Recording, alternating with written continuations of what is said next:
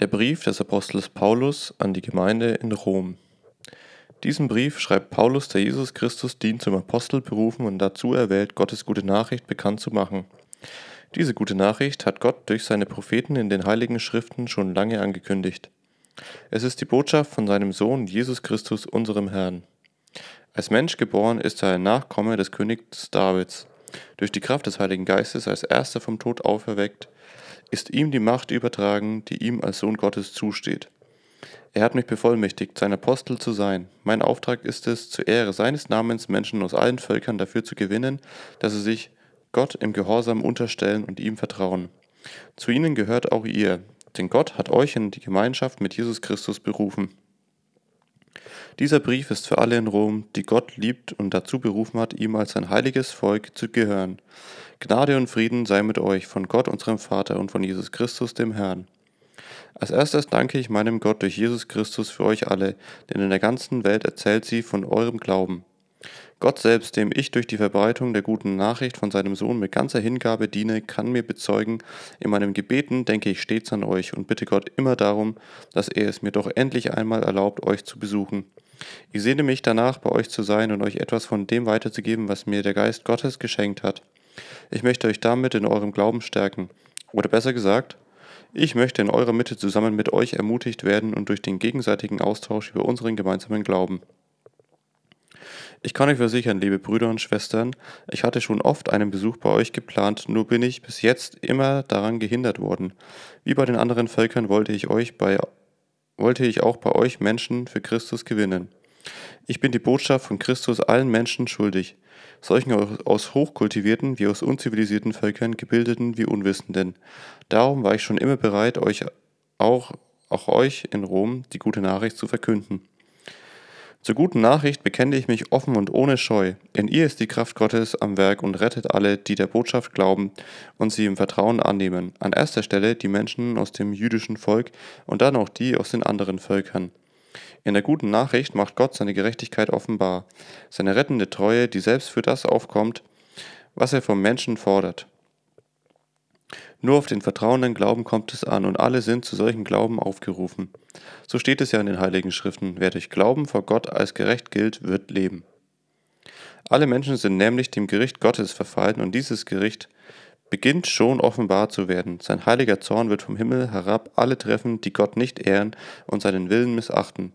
Mit ihrem verkehrten, Vertun, mit ihrem verkehrten Tun verdunkeln sie die offenkundige Wahrheit Gottes. Denn was Menschen von Gott wissen können, ist ihnen bekannt. Gott selbst hat ihnen dieses Wissen zugänglich gemacht. Weil Gott die Welt geschaffen hat, können die Menschen sein unsichtbares, Wissen, sein unsichtbares Wesen, seine ewige Macht und göttliche Majestät mit ihrem Verstand an, einem, an seinen Schöpfungswerken wahrnehmen. Sie haben also keine Entschuldigung. Obwohl sie Gott kannten, ehrten sie ihn nicht als Gott und dankten ihm nicht. Ihre Gedanken liefen ins Leere und ihren unverständigen Herzen wurde es finster. Sie gaben sich für besonders gescheit aus und wurden dabei zu Narren. An die Stelle des ewigen Gottes in seiner Herrlichkeit setzten sie Bilder von sterblichen Menschen und von Vögeln und vierfüßigen kriechenden Tieren. Darum lieferte Gott sie ihren Begierden aus und gab sie der Ausschweifung preis, sodass sie ihre eigenen Körper schänden. Sie tauschten den wahren Gott gegen ein Lügengespinst ein, sie haben die Geschöpfe geehrt und angebetet anstatt den Schöpfer. Gepriesen sei er in Ewigkeit. Amen. Darum lieferte er sie lieferte er sie schändlichen Leidenschaften aus. Ihre Frauen vertauschten den natürlichen Geschlechtsverkehr mit dem widernatürlichen. Ebenso gaben die Männer den natürlichen Verkehr mit Frauen auf und entbrannten in Begierde zueinander. Männer treiben es schamlos mit Männern, so empfangen sie am eigenen Leib den gebührenden Lohn für die Verirrung ihres Denkens. Weil sie es verwarfen, Gott zu erkennen, überließ er sie ihrem untauglichen Verstand, so dass sie alles Verwerfliche tun. Es findet sich bei ihnen jede Art von Unrecht, Niedertracht, Gier, Gemeinheit. Sie sind voll Neid, sie morden, streiten, betrügen und stellen einander Fallen. Sie reden gehässig über andere und verleumden sie. Sie verachten Gott, sind gewalttätig, überheblich und prahlerisch. Sie sind erfinderisch im Bösen. Sie wollen sich ihren Eltern nicht unterordnen. Unverständig sind sie und unzuverlässig, lieblos und ohne Erbarmen. Dabei kennen sie genau den Willen Gottes und wissen, dass alles, dass alle, die so etwas tun, vor seinem Gericht den Tod verdient haben. Trotzdem tun sie es und ermuntern mit ihrem Beifall auch noch andere, die so handeln. Aber auch du, Mensch, der du dieses Treiben missbilligst, du hast keine Entschuldigung. Wenn du solche Leute verurteilst, sprichst du damit dir selbst das Urteil, denn du handelst genauso wie sie.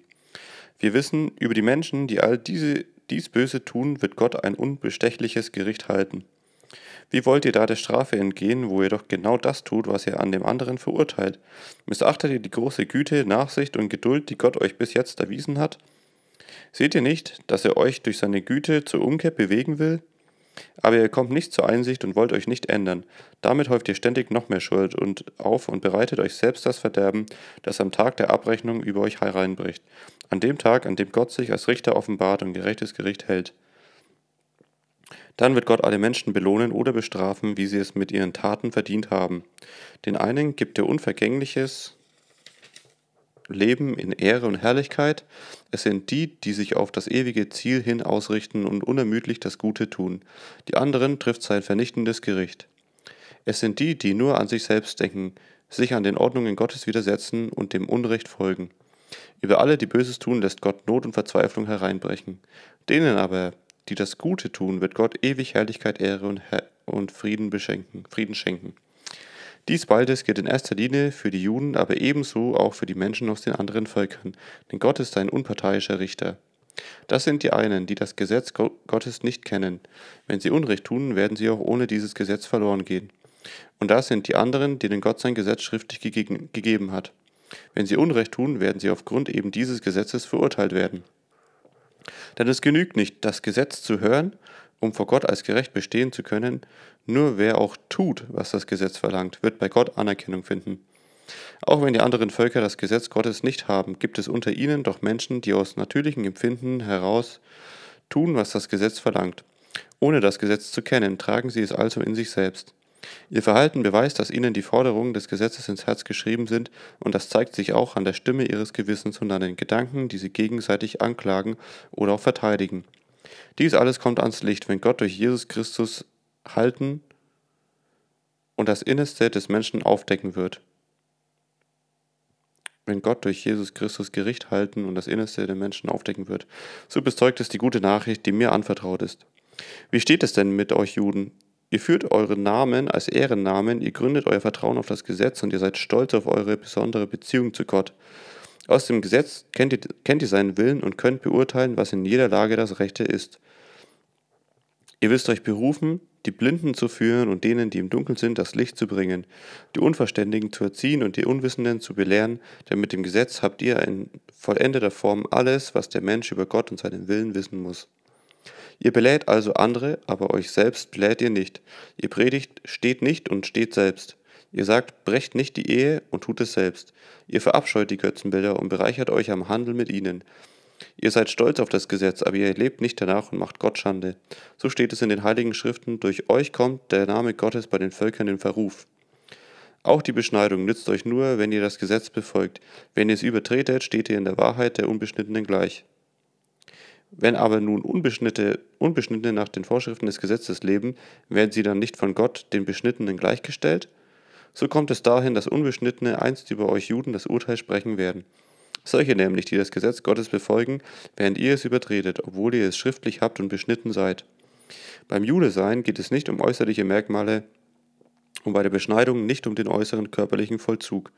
Die wahren Juden sind die, die es innerlich sind, und die wahre Beschneidung ist die Beschneidung des Herzens, die nicht nach dem Buchstaben des Gesetzes erfolgt, sondern durch den Geist Gottes. Juden in diesem Sinne suchen nicht den Beifall der Menschen, aber sie werden bei Gott Anerkennung finden.